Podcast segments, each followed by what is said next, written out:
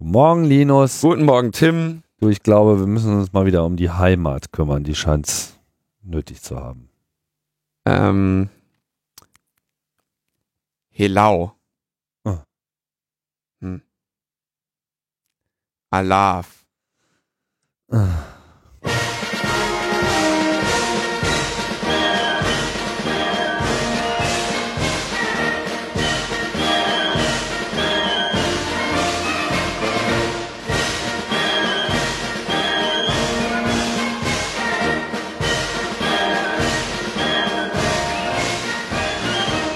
Logbuch Netzpolitik Nummer 243 243 vom 12. Februar 2018. Äh, Rosenmontag. Direkt aus dem spaßbefreiten Berlin. Ja. hier ist, hier, Wir sind uns ja, wir sind ja mal sehr stolz darauf. dass das hier jeden Tag so aussieht wie Rosenmontag woanders.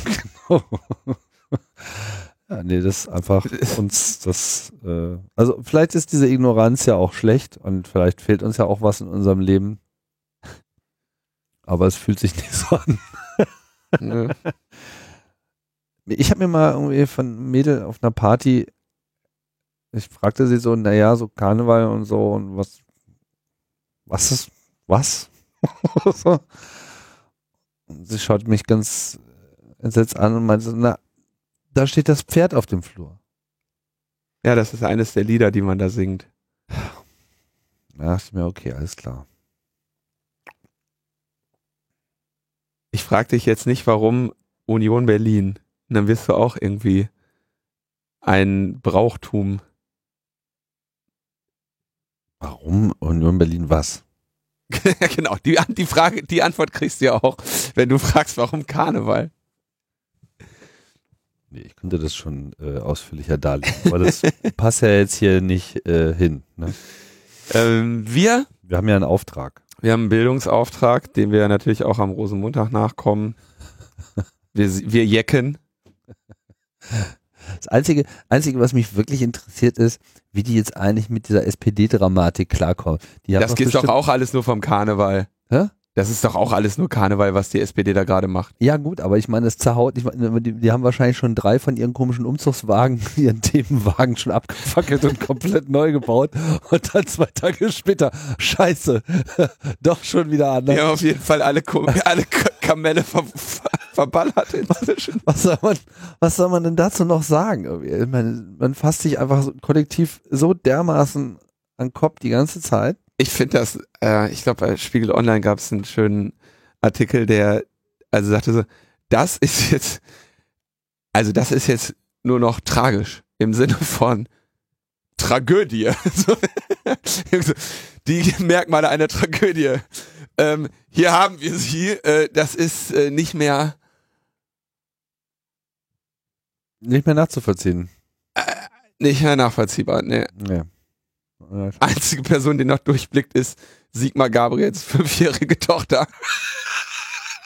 Die aber jetzt, habe ich gerade gehört, von, von Martin Schulz Schwester jetzt aber auch schon wieder zu, zurechtgewiesen wurde. gedisst wird, irgendwie auf WhatsApp oder Instagram. Die ist aus der, die ist aus der WhatsApp-Gruppe der 5B geflogen. Oh Mann, geht heiß her. Äh, ja, also Social Media Wald. ich bin, also das werden wir auch hier tatsächlich nicht äh, großartig. Ich habe schon ernsthaft überlegt, ob wir uns überhaupt durch diesen ganzen Koalitionsvertrag lesen müssen. Bin mir da nicht so sicher. Weil die ja nicht weiß, was die als nächstes von, von ihrem, Du weißt Karnevalswagen Ja, du weißt ja noch nicht mal, ob der überhaupt zustande kommt jetzt. ja. 24.000 Neumitglieder hat die SPD. Läuft, würde ich sagen. Also die Kasse klingelt. Ich frage mich, was sie, was sie, was die da wollen. Also ich meine, Ja, die wollen die, die sind, die treten doch ein auf äh, äh, Zuruf von Kevin Kühnert, dem Juso-Vorsitzenden, der sagt, äh, tretet ein und stimmt gegen die GroKo bei der Mitglieder. oder auf Zuruf von Herrn Spahn, der sagt, irgendwie tretet ein und stimmt dafür.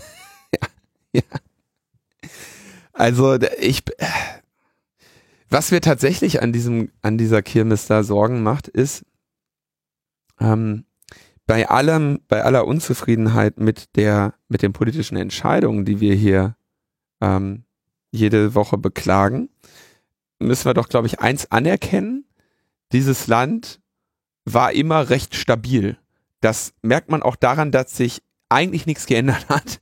Mhm. Also die, die sind sehr stabil und vorhersehbar immer in die gleiche Richtung marschiert. Mehr Überwachung, weniger Freiheit, weniger Netzneutralität, Da weiß man, was Äh, man hat. alles, alles garantiert schlechter und wenn man das abgewehrt hat, kommt es nächstes Jahr wieder. So, da weiß man, so das ist Stabilität. Und das ist für Menschen in dem Land, hat das auch einen Vorteil. Kontroll kontrollierte Sicherheitsinflation ist das sozusagen. Genau, kontrollierte Sicherheit. Man weiß einfach, nächstes Jahr kommen die wieder mit der 1,8 Vorratsdatenspeicherung. 1,8 Prozent mehr Sicherheitsgesetzverschärfung, aber es hält sich halt noch im Rahmen. Nächstes Jahr kommen die wieder mit der Vorratsdatenspeicherung und mit dem Staatstrojaner. Und äh, so, das war Verlässlichkeit, ja, Deutschland, verlässlicher Partner, Partner für die Hersteller von der Software und Hardware, die man dafür braucht. Ähm, inzwischen drohen uns hier, oder wir blickten natürlich auch auf so Länder so, ah, Spanien, Italien, äh, Großbritannien, USA, äh, das kann uns nicht passieren, ja. Und jetzt sitzen wir hier und haben irgendwie innerhalb von einem Karnevalswochenende, ja, zwei Clowns zerlegen den kompletten Politikbetrieb nachhaltig. Inner, im Prinzip über einen Kölsch. Ja, also das ist Karneval, Tim. Du wolltest das ja mal Ich erklären. der Das können wir jetzt mit der Sendung näher, ja. ist in Würselen da eigentlich, ist das auch so eine Karnevalshochsburg? Ich weiß es nicht. Ich weiß es tatsächlich nicht. Aber der Sigi, der kommt doch irgendwie aus, aus, aus Goslar. Das ist doch irgendwie auch weitgehend spaßbefreit. Wobei im Harz bin ich mir da schon ehrlich gesagt gar nicht mehr so sicher. Ich weiß das nicht. Ich habe da, also, ähm, weiß ich tatsächlich nicht. Kann ich dir nicht genau sagen. Hm. Verfolge ich nicht. Komm, wir machen mal hier äh, Feedback und dann gucken wir uns mal an, was die, dann lesen wir mal die Büttenrede äh, vom, die Bü Büttenrede vom Koalitionsvertrag. Vertrag. Feedback. Mich macht, das- mich macht das ganz äh, äh, äh, kirre, dass oben eine falsche Sendungsnummer steht auf de, in dem Pad. Kannst du das mal eben ändern? Das mache ich doch glatt. Super. Nee, DJ Quatsch. du. Nein. Guck mal, das ist die Sendung, ha, das ist die Sendung, auf die das sich bezieht. Das ist nämlich die Sendung 241. Da haben wir, Da ähm, stand aber 214. ja, da, pst, du hast das falsch gemacht. Nicht ich. Ach so, ich war es jetzt wieder. Der, ähm, Feedback zu der, also die, die letzte Sendung war ja die mit Markus, wo wir sehr schönes Feedback zu hatten. Aber auch davor hatten wir die Sendung 241, da hatten wir auch noch Feedback zu, was wir, was ich auch noch mal kurz verlesen möchte. Und zwar haben wir über diese Strava-Geschichte gequatscht mit den Militärbasen und dass ich äh, sagte auf Twitter, meinten einige, da gäbe es GPS-Jammer, da korrigiert Patrick, man kann im Strava-Profil Hidden Locations anlegen, wo um einen einstellbaren Umkreis um eine bestimmte Koordinate herum der eigene Track nicht angezeigt wird. Und das ist wohl aufgekommen, nachdem bei verschiedenen Nutzern im Keller eingestiegen wurde und die hochwertigen Fahrräder verschwunden sind. Also mit anderen Worten, du guckst auf Strava, Man wer, wer fährt hier zügig die Runde? Ja? Oder du, du setzt dich schön am, was weiß ich, in Berlin am Mauerweg hin, wo die Inline-Fahrer und die Rennradfahrer immer langschießen und sagst, oh, schickes Rädchen, ne? Und dann guckst du nachher, wer hat denn bei Strava um die Uhrzeit, ne, eine ordentliche Zeit geliefert? Und dann gehst du abends dahin mit der Zange und holst dir das, das Cannondale aus dem Keller. Äh, danke. Das ist wirklich echt so geil. Also das ist natürlich hat, wichtig. aber, Deswegen- aber Linus, man hat nichts zu verbergen. Nein, wir haben nichts zu verbergen. Überhaupt nicht. Hast du Angst, dass man dir was wegnimmt, Tim? Ich bin, ich bin, ich bin jetzt nicht gerade aus der Aluhut-Fraktion, aber ich weiß mich auch datenmäßig halbwegs zu benehmen. Also so mit dem Posten auf so öffentlichen Plattformen von so Zeit- und Wegachsen, da weiß ich schon, wo ich mich zurückhalten muss. Oh Mann, Leute, echt. Jonas Schönfelder, bekannt aus äh, technischer Aufklärung, ähm, sagt, kleine Korrektur zur Geschichte des AfD-Politikers, der einen Netzpolitik-Org-Artikel als seine Rede vorgetragen hat. Das war im Mecklenburg-Vorpommerischen Landtag und nicht im Bundestag. Danke für den Hinweis. Hätten wir wissen müssen, äh, stand da auch, haben wir uns wohl äh, in der Freude, dass äh, äh, im, im Überschwang Haben wir uns das hochgejubelt. haben wir uns das hochgejazzt. Aber das, ähm, das bemängelt auch Quersagte. Äh, und sagt, besser von Netzpolitik abschreiben, als sich die Reden und Gesetzentwürfe von der Telekom-Lobby diktieren lassen, wie es zum Beispiel irgendwelche EU-Digitalkommissare gemacht haben.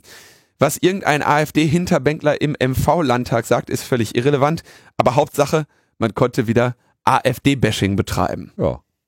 Ist doch schön. Nun, ähm, wenn äh, die Digitalkommissare sowas machen, dann behandeln wir das hier ja auch ausführlich und ich erinnere da an äh, die Projekte Lobbyplug, die wir hier gewürdigt haben und äh, die Arbeit, die wir auch sonst betreiben, um, um solche Plagiate äh, herauszufinden. Aber es ist natürlich äh, Wir haben einfach beides, Country und Western. wir bashen AfD und EU-Digitalkommissare, So sieht's aus. weil wir haben genug Wut für alle. Wut, das ist jetzt wieder so ein hartes Wort. Ähm, Emotionale Beteiligung. Spott. Nein, wir haben genug Gamelle. Wir haben heute Das reißt jetzt ein. genau, wir bedrüppeln die alle mit Kamille. Ich, Und- ich krieg das noch hin. zu der zu der 241 kommentiert Sandra. Ähm, 42. 242, genau, zu der Sendung mit Markus über das besondere elektronische Anwaltspassfach, kommentiert Sandra. Vielen Dank, das war eine ganz großartige Sendung. Bei der Ende-zu-Ende-Verschlüsselung, die in der Mitte aufgemacht werden muss, frage, frage ich mich immer, wer da eigentlich so ein Verständnisproblem hat.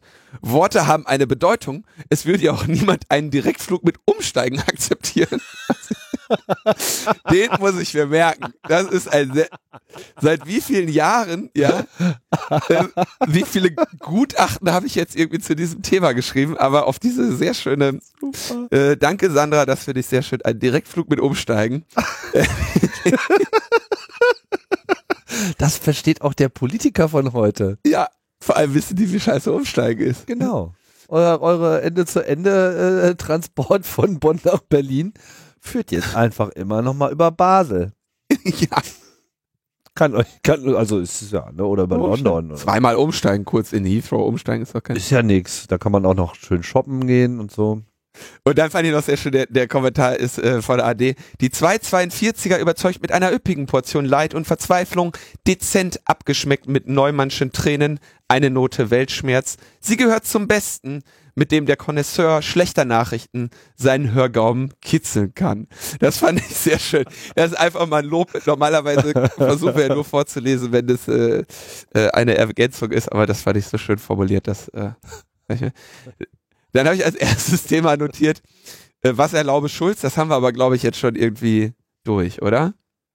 Äh, das ist naja, na, wir können es ja mal äh, vielleicht auch mal versuchen, also ein bisschen zu chronologisieren. Das, das ist, man, man kommt ja irgendwie schon gar nicht mehr so richtig hinterher. Ne? Es ist ja alles dann immer schon wieder anders, als eben gerade noch war.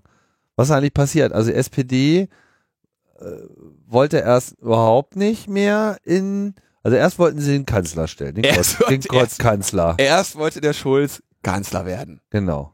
Dann, da gab es übrigens noch eine schöne äh, Geschichte hier auf diesem äh, Spiegel Buzzfeed da auf Bento ähm, Das- über den über den Typen, der das mit diesem Schulzzug äh, angerollt hat, was am Anfang und, und dem Gottkanzler-Meme und so weiter.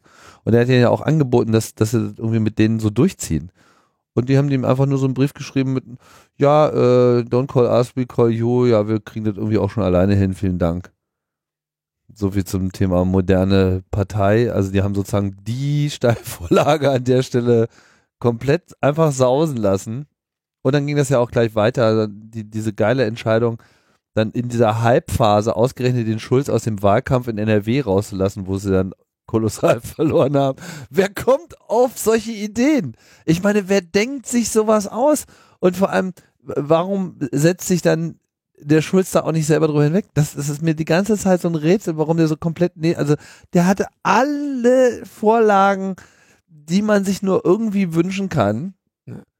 Und ne, Neueintritte und Pipapo, ich meine, ich halte das alles nicht für gerechtfertigt, ehrlich gesagt, aus Distanz, aber es war halt nun mal so und aus so einem Hype muss man auch was machen.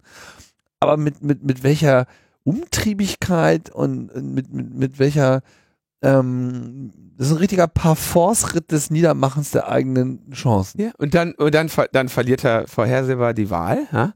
Dann tönt er da noch groß rum, ja, wir stehen, äh, wir sind Oppositionsführer und alle so, hello, hello, wir sind Oppositionsführer und, und stehen da und alle, jawohl, der Karnevalsprinz Martin Schulz hat gesprochen. Und dann kommt er irgendwie eine Woche später und sagt, ja, äh, vielleicht, ähm, vielleicht doch eine große Koalition, ja.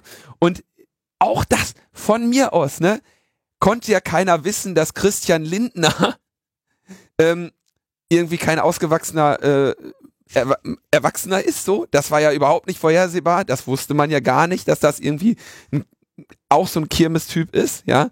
Ähm, kommt, so, war ja, so, und dann sagen sie, okay, Mist, wir haben uns da verschätzt, wir haben gehofft, wir könnten den, ähm, wir könnten dem Lindner hier den schwarzen Peter zuschanzen, hat nicht geklappt, jetzt müssen wir doch eine GroKo wieder machen, ne? Und alle irgendwie so, oh, hm, okay. Da wäre, lieber Martin Schulz, der Moment gewesen.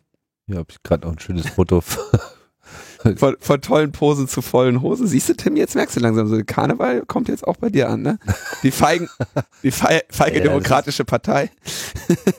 Äh, so, dann kommt er, dann, äh, da wäre der Moment gewesen, wo der Schulz hätte sagen müssen, gut, alles, was ich hier angekündigt habe, alles, was ich versprochen habe, ähm, habe ich verkackt, ja? Jetzt ist der Moment, wo ich aufrecht von dieser Bühne gehe, zurück nach wo immer auch hin, aber mich von dieser Bühne verabschiede.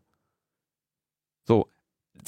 Damit wäre der auch noch durchgekommen, ja. Nahles hat ja dann noch die, die flammende Rede gehalten. Hier und äh, die, die zeigen uns einen Vogel. Ja, dann hat sie grob, hat sie grob erkannt, so.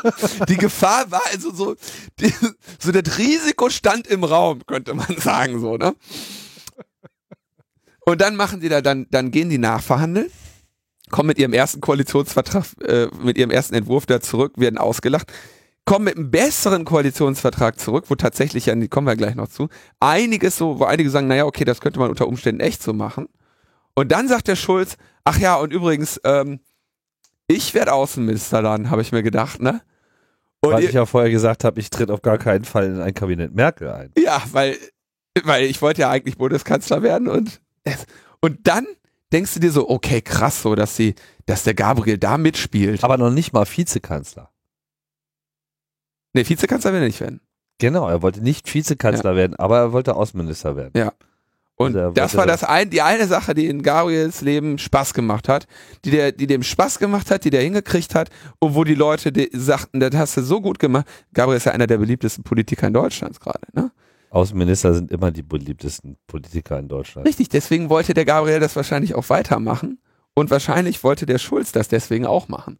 Naja, hat er aber irgendwie mit dem Gabriel nicht drüber gesprochen. Nächsten Tag sagt der Gabriel. Nee, ich denke, der hat sogar mit dem Gabriel drüber gesprochen, dass genau das nicht passiert, dass der Gabriel genau, ja. nämlich irgendwie seinen Platz behält und äh, dementsprechend deswegen war der deswegen war der Schulz ja überhaupt Kanzlerkandidat, weil er nicht mit dem Parteivorsitzenden damals noch Gabriel. Ja, du bist Kandidat, du bist Vorsitzender. Ich will nur Außenminister machen. Lass mich in Frieden mit deinem Scheiß. Irgendwie, wenn ihr gewinnt, dann bleibe ich Außenminister. Und ansonsten haben wir halt beide Pech gehabt. Das war der Deal. Ja, 1A Deal. Ja, kann man so kann man, kann so, man so sagen, machen, ja. Kann man so machen. Nur weil Schulz hat halt irgendwie alle anderen Spielzeuge kaputt gemacht und guckte sich dann irgendwie in dem, in, guckte sich um so, ne, der Karnevalsabend, der Rosenmontag neigte sich dem Ende zu, der sagte so, was gibt es noch für Reste? Außenminister, so. Hat doch der Sigi auch so schön gemacht. Das, da da flüchtet man doch hin, wenn man nicht mehr Vorsitzender sein will. Dann schnappt er das der Sigi weg, so. Und dann denkst du dir, na gut, dann gibt der Sigmar Gabriel ein verschnupftes Interview und sagt, ja, hier, äh, Wort gilt nichts mehr und so weiter, bin ich ein bisschen enttäuscht, so, ja.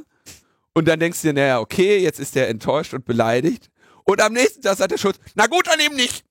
so, mit dem Ergebnis, mit dem weil man, Weil man ihm gesagt hätte, äh, dann hätte ja, dann hätte ja die Abstimmung über den Koalitionsvertrag keine Chance. Hat man ihm gesagt, macht er eigentlich irgendwas aus eigenem Antrieb heraus. Ihm wird gesagt, da halt ich mal aus dem Wahlkampf raus, irgendwie halt ich mal hier raus, mach mal dies, mach mal jenes. Schlimm. Aber mit dem Ergebnis, jetzt ist der Schulz halt weg, ja? Also der ist jetzt wirklich, Komplett der ist durch. jetzt weg. Da wird so. jetzt gar nichts mehr. Ja. Bürgermeister in Würselen vielleicht. Ich glaube nicht. Ja, Ich glaube, da hat er keine Chance. So, aber mit dem Ergebnis, weil der Gabriel äh, nämlich in diesem Interview da irgendwie äh, sich noch über, über den Schulz lustig gemacht hat und irgendwie beleidigt war, sagt die SPD jetzt, Freundchen, äh, wenn du, wenn du uns bei der ersten Gelegenheit hier äh, so außer, außer Linie scherst, ne, dann wollen wir dich als Außenminister auch nicht mehr haben.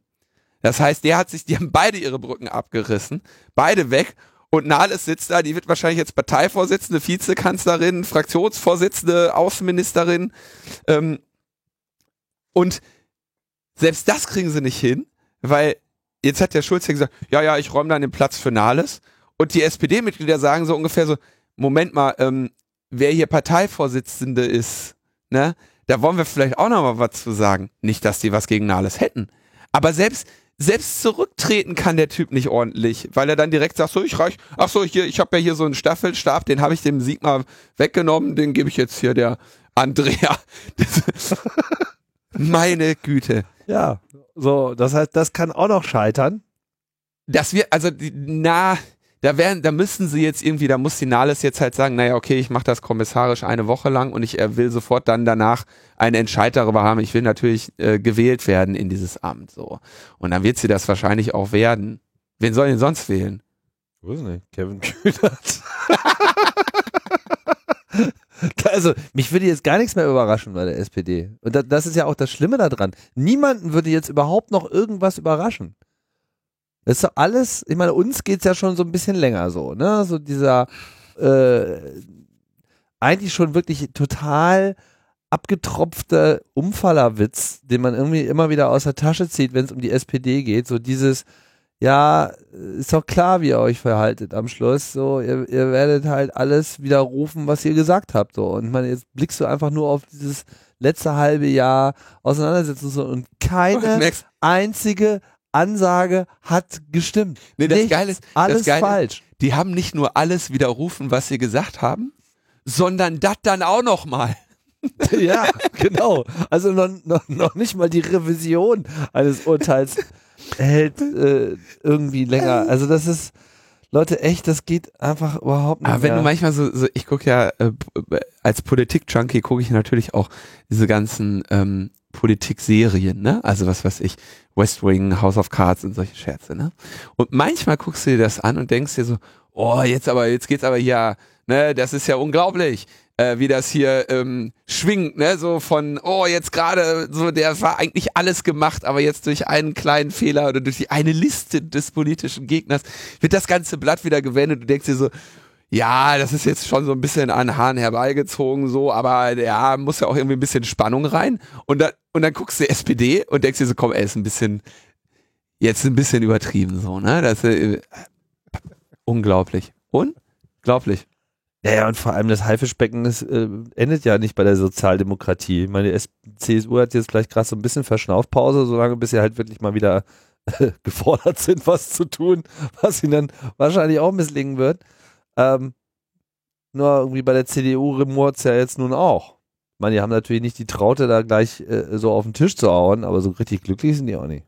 Womit sind die nicht glücklich? Naja, dass, dass, dass, dass die Merkel sich hat irgendwie drei Hauptministerien Ministerien abluchsen lassen von der SPD. Und Ja. auch aus und auch halt so langsam so dieser sanfte Wunsch, dann doch vielleicht auch mal nicht nur die ganz alten Fressen da zu sehen. Ich meine, was ist denn das für ein Line- Line-Up da, was, was sie da haben? Das, Das ist doch ist- auch ein Gruselkabinett vor dem Herrn. Das ist das äh, erkennbare Problem. Äh, die CDU wird sich darüber Gedanken machen müssen, wer denn Merkel beerben soll, wenn die in vier Jahren ähm, nicht mehr antreten wird im Zweifelsfall. Oder vielleicht auch schon in wenigen Wochen, wenn äh, Merkel tatsächlich feststellen muss, ich bin nicht in der Lage, eine Regierung zu bilden. Und es dann unter. Umständen in irgendeine Neuwahl geht. Ja? Minderheitsregierung. Das hat sie aber doch schon x-mal ausgeschlossen. Das hat sie jetzt aber gerade in dem letzten Interview Ja. eigentlich implizit schon wieder äh, äh, eingeräumt, Okay, dass das sehr wohl eine Option ist, jetzt nicht direkt benannt, aber so, äh, ja, wenn das halt nicht klappt, dann wäre sie halt auch bereit. dann in vier Jahren muss sie, muss sie spä spätestens in vier Jahren wird da jemand anders ran wollen, der braucht auch Erfolgsaussichten.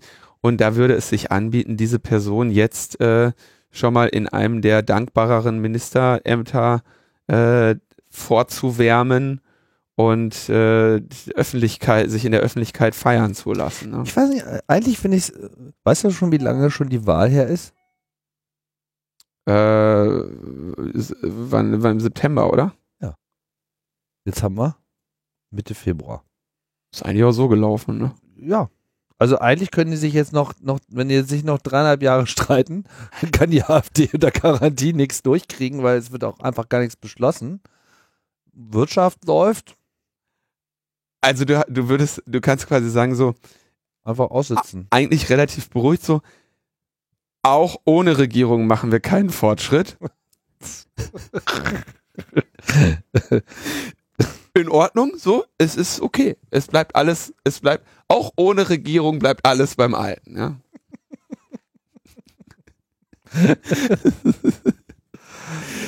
Schauen wir mal in den äh, Koalitionsvertrag, ähm, was wir da so haben.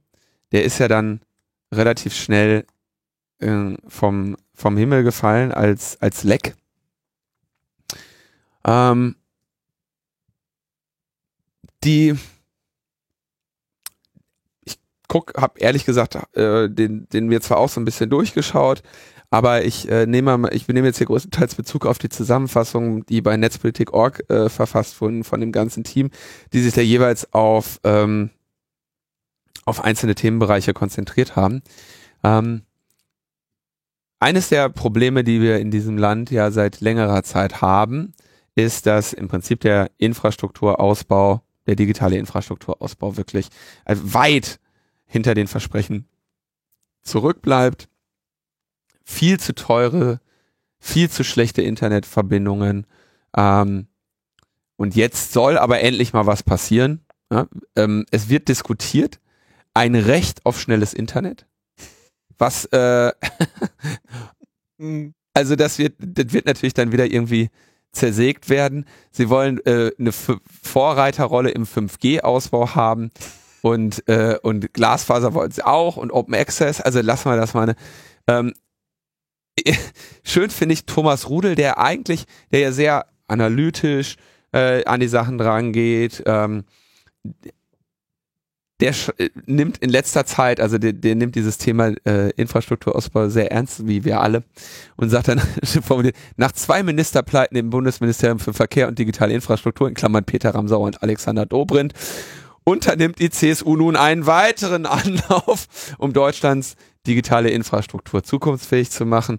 Also er hat sich auch, er hat sich auch unglaublich auf Dobrindt eingeschossen, der ja inzwischen auch schon vom Bundesrechnungshof für die katastrophale äh, Führung des Ministeriums äh, gerügt wurde, also alles Geld verbrannt, äh, ohne dass da irgendwas bei rausgekommen Dafür wurde. soll, kriegt er jetzt auch ein neues Ministerium, ne?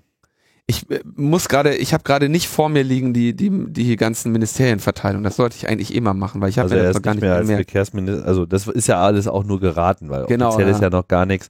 Aber ich äh, glaube, ist ja, ich weiß gar nicht, Landwirtschaft oder was, irgendwas, äh, irgendwann hat die CSU noch bekommen und das soll er dann machen. Äh, also da werden wir, da kann man hoffen. Ähm, Voll Profis. Dann das andere Ding, was mindestens genauso lange brach liegt in Deutschland äh, wie der digitale Infrastrukturausbau, ist die digitale Bildungsoffensive. Was ja eigentlich das Warte mal, vielleicht nochmal kurzer an, also Mhm. ich habe halt nichts gehört. Also es war wieder irgendwas mit, CSU hat ja schon gefordert, äh, WLAN überall bis 2050. Da war ich mir, also das war, ich bin mir nicht ganz sicher. äh, Ja, Ob, ob das irgendjemand ernst gemeint hat. 20, 2015 kriegen wir WLAN in Bussen. Ich glaube, der schönste Kommentar, den ich dazu 50. 50, ja. Ja. Bis 2050 haben wir WLAN in allen Bussen. Und ich glaube, der schönste Kommentar, den ich da auf Twitter so kriegte, war, wer 2050 ein WLAN-Gerät äh, betreibt, wird von der Bundespost sofort gefangen genommen, weil die Frequenzen gar nicht genutzt werden dürfen. So, das Schön war, formuliert, das war nämlich auch so meine Feststellung, dass, dass es also gar nicht mal so sicher ist, dass wir diese Technologie WLAN 2050 so überhaupt noch haben werden und Nein. wahrscheinlich sogar mit großer Wahrscheinlichkeit nicht. Da haben wir alle unsere 8G iPhones und äh, läuft. ja, das, also komm, sowas nehme ich schon gar nicht mehr ernst, ne? Also, Ja, Äh, aber ich meine, das, das ist, das muss man nur noch mal klar machen. Das ist der Level, auf dem da diskutiert wird. Und wenn die mir jetzt erzählen, dass sie eine Vorreiterrolle bei 5G spielen wollen, Ja, wie denn? Oder jetzt auch mit Glasfaser. Naja, das bedeutet, Klar. das bedeutet letztendlich, also letztendlich, wenn die Bundesrepublik sagt, die Bundesregierung sagt, wir möchten eine Vorreiterrolle im 5G-Ausbau haben, ja, dann heißt das, wir werden es den Unternehmen, die diesen betreiben, so angenehm wie möglich machen, diesen voranzubringen. Und das bedeutet, wir werden den Steuererleichterungen äh, geben oder wir werden mit den, äh, wir werden den lukrative äh, Regulationen angedeihen lassen, die es ihnen ermöglicht, äh, diesen Infrastrukturausbau angenehm zu remonetarisieren. Ja, Das wenn sie die bedeutet- Frequenzen nicht wieder für so höllisch viel Geld ver vertickern wollen.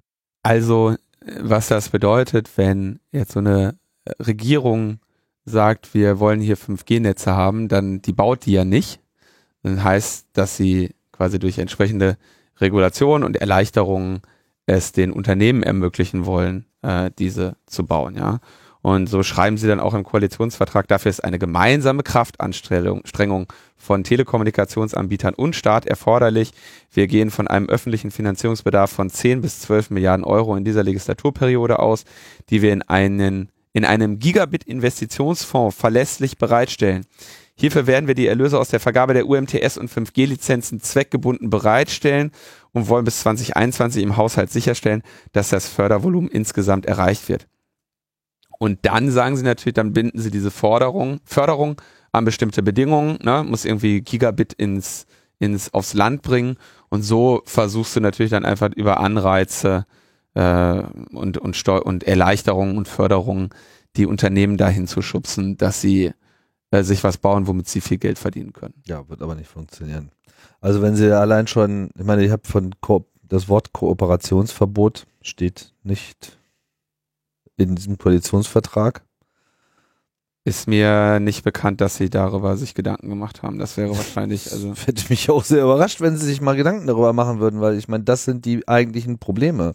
Das ist das, was, was verhindert, dass es in diesen Regionen keinerlei Infrastruktur gibt. Warum kann nicht die Telekom da einen Mast aufsetzen und das dann diese Frequenzen, die da bedient werden und, und die Glasfaser, die da bedient wird, auch anderen äh, zur Verfügung stellen? Warum steht auch nicht in diesem, ich meine, Glasfaser hin, Glasfaser her, da steht nicht, der Staat macht das.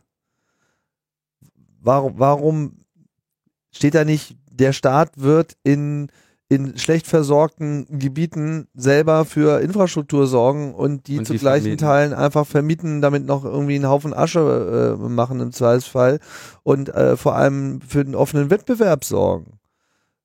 ja, Das ist doch alles- steht nicht zur Debatte. Das sind doch alles totale No-Brainer und äh, die stoßen ja noch nicht mal zu No-Brainern vor.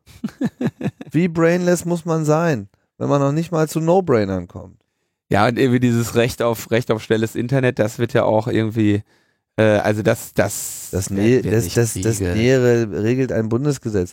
Also das, das, das ist alles. Also die Idee ist natürlich, dass wenn du dann irgendwo bist und keine, du kriegst kein vernünftiges Internet, kannst du da, kannst du, was weiß ich, die Telekom dazu verklagen und dann müssen die mit einem Bagger kommen und dir da irgendwie schnelles Internet machen. ja, aber was sie am Ende Internet machen werden, was doch, sie am Ende machen werden, ist ist natürlich irgendwie eine 5G-Richtantenne auf dein Haus äh, oder Ja, aber die haben doch überhaupt gar keine Vorstellung, was schnelles Internet ist. Nein. Die, die reden doch davon, dass 50 Megabit pro Sekunde in eine Richtung schnelles Internet sei. Das ist nicht schnelles Internet. Schnelles Internet ist, wird überhaupt nicht in Megabit gemessen.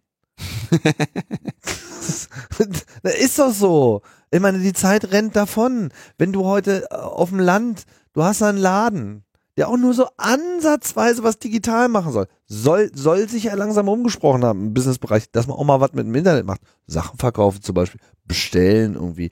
Einfach nur den ganz normalen elektronischen Handel überhaupt mal durchzuführen. Von Backups der eigenen Daten, damit irgendwie nicht alles, äh, das ganze Unternehmen hops geht, wenn da mal ein Brand ausbricht.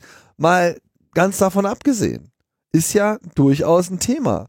Und ähm, das ist überhaupt nicht eingepreist. Und wie soll in so einer Region Mecklenburg-Vorpommern, Brandenburg, keine Ahnung, irgendwas Rheinland, es gibt so viele Regionen, die einfach komplett abgehängt sind, nicht nur im Osten. Da kannst du einfach gar kein Business mehr machen. Und das ist das, was ich nicht verstehe. Man, wir müssen uns nicht über Gigabit unterhalten. Wir müssen uns über eine Terabit-Infrastruktur in Deutschland unterhalten und nicht Megabits, in Trickle, Trickle Down irgendwo hier. Ja, aber sie freuen Sie sich doch, Sie können doch jetzt hier die Webseite anklicken. Die denken doch einfach nicht weiter. Ja, also und vor allem im Vergleich halt zu dem, also wie weit wir im internationalen Vergleich schon zurück sind, also in Jetzt Sachen Preis, in Sachen Leistung, die wir für dieses Geld bekommen, dieses Land wird mittelfristig verkacken. Das ist nicht weiter zurückfallen, sondern das ist untergehen.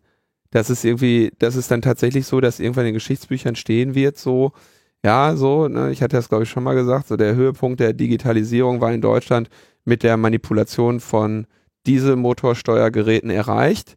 Ab dann ging es bergab. So mehr wusste das Land aus dieser Sache nicht mehr zu machen, hatte aber auch nichts, hat sich auch nichts gebaut, was man damit machen könnte. Ne? Hatte kein Internet.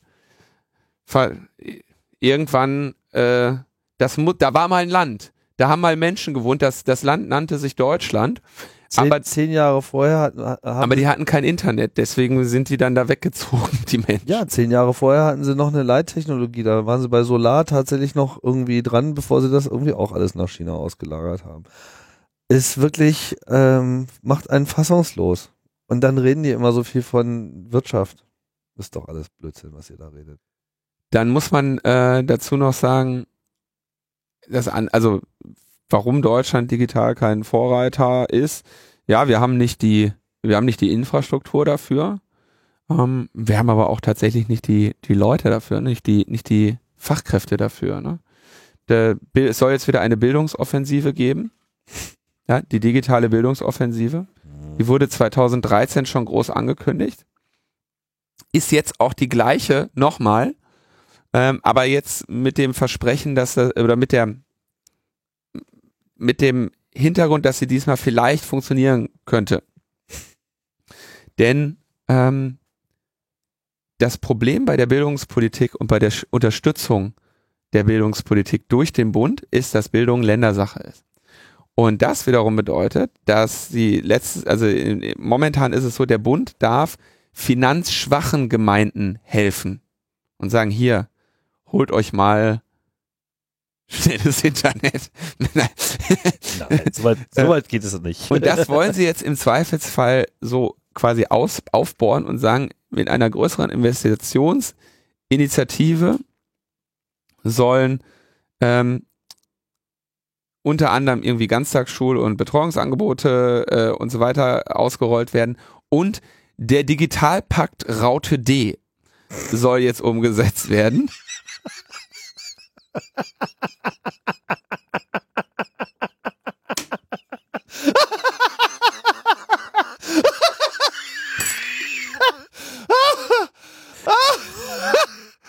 Nein! Oh Gott, wirklich.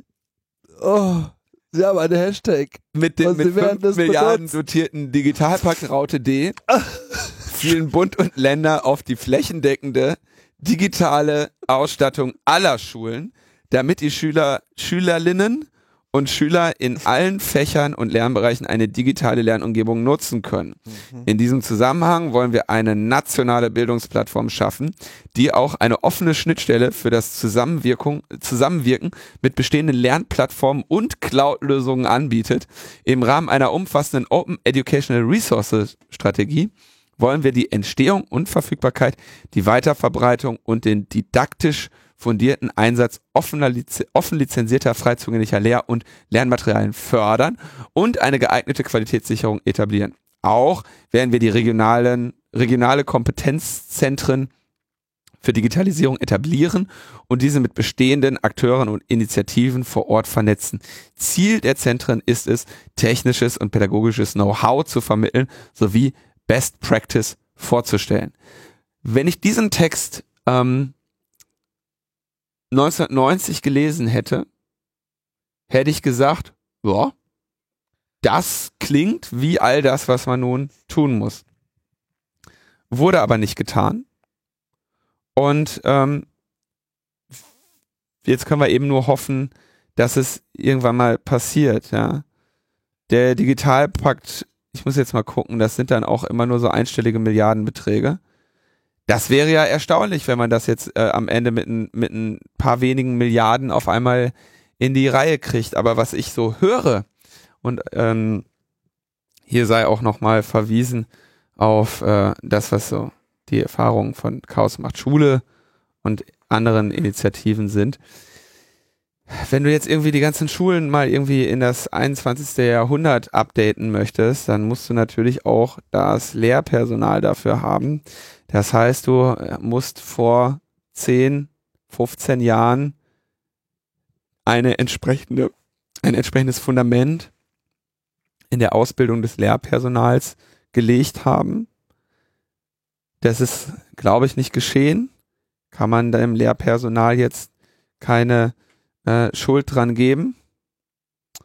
Die hätten das in Prinzip vielleicht in einer Eigeninitiative noch hinkriegen können. Gibt es ja auch äh, Lehrkörper, die das tun, die da herausragendes Engagement zeigen und irgendwelche AGs in der am Nachmittag anbieten oder äh, das so schon in den, in den Unterricht einfließen lassen.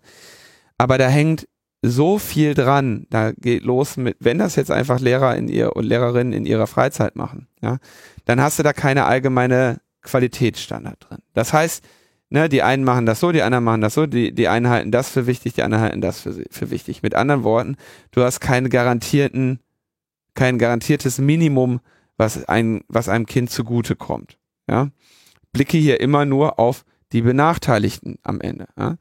Ähm, wenn jetzt die Leute sagen, ah, wir machen aber jetzt hier mit Digitalisierung, dann musst du dir anschauen, in welchem Rahmen passiert das denn? Ja? Wie soll der, wie findet das statt? Wie gleichst du die schon existierenden großen sozialen Unterschiede in den, unter den Kindern aus, die das größte Problem in unserem Land äh, ich habe, wir haben, alles ist das größte Problem. Unser Land ist das größte Problem. Aber die eines der großen Probleme in unserem Land sind, das ist im Prinzip, was weiß ich, Einkommen der Eltern der beste Prädiktor für äh, äh, äh ähm, für deinen späteren äh, Bildungsverlauf und deinen späteren Einkünfte ist. Das heißt, da musst du ein Konzept haben, wie du schaffst, äh, dafür zu sorgen, dass diese digitale Bildung ähm, nicht mehr an das Einkommen der Eltern gebunden ist. Und da ist natürlich dann, wenn du das so lange äh, nicht gemacht hast, steht, äh, steht im Raume, dass natürlich dann sowas kommt wie Google und sagt, hör mal, ähm, wollt ihr nicht mal hier einfach mit unserem Lehrprogramm arbeiten? Und die werden auch tatsächlich das Beste auf dem Markt machen, weil du in deinem ganzen Land keine vernünftigen Programmierer mehr hast, weil die alle schon ausgewandert sind. Ne, ich rede jetzt hier auf, auf dem großen landesweiten Niveau. Natürlich gibt's gute Programmierer in Deutschland, aber werden die am Ende irgendwie Tablet-Applikationen für den äh, für den für die erste Klasse machen? Nein, am Ende sind dann die die von allen preisgekrönten ähm, Programmierlehrprogramme ist dann sowas wie wie Apple mit seinem wie heißt das Playgrounds, ne? Äh, wo wo äh, mal eben so ein Konzern ein paar Millionen in der Hand genommen hat und ein vernünftiges Programm dafür geschrieben hat, wo man, ähm, wie man die, wie man programmieren, pro, wie man lernt, wie ein Programmierer zu denken, und zwar spielerisch, und zwar so, dass das in der Grundschule funktioniert. Ja. Solche Dinge alles. Ja, also ich meine, ich. Und wenn das nicht organisch wächst, dann kriegst du das nicht mehr hin. Ja. Sorry. Also ich würde, man kann das natürlich jetzt, man kann darauf verweisen, aber ich würde ihn jetzt, ich würde jetzt einer neuen Koalition, einer neuen Regierung, die ja wohl auch teilweise aus neuen, teilweise aus neuen Leuten besteht und die auch immer eine neue Chance haben muss. So. Mhm. Kann man jetzt nicht vorwerfen, naja, äh, das hilft ja alles nichts, weil vor 15 Jahren und so weiter, das klingt ja dann so fatalistisch mit, äh, ihr braucht auch überhaupt gar nicht mehr mit irgendwas ankommen, es hilft ja alles gar nichts mehr. So ist es ja nur auch nicht. Aber um das auch gleich nochmal ein paar andere Sachen äh, aufzumachen. Diese ganze, ich meine, diese, diese Initiative ist ja nichts Neues. Das hat ja die Wanka schon vor einem Jahr, glaube ich, angekündigt, dieses, wir nehmen jetzt mal Geld in die Hand und schmeißen halt die Kohle drauf, wie du schon richtig sagtest, Bildung ist eigentlich Ländersache. Da haben sie es halt über diesen Umweg, äh, naja, aber Infrastruktur können wir ja vielleicht mal äh, ausbauen, versucht. Nur die Ankündigungen jetzt in Schulen, sorry,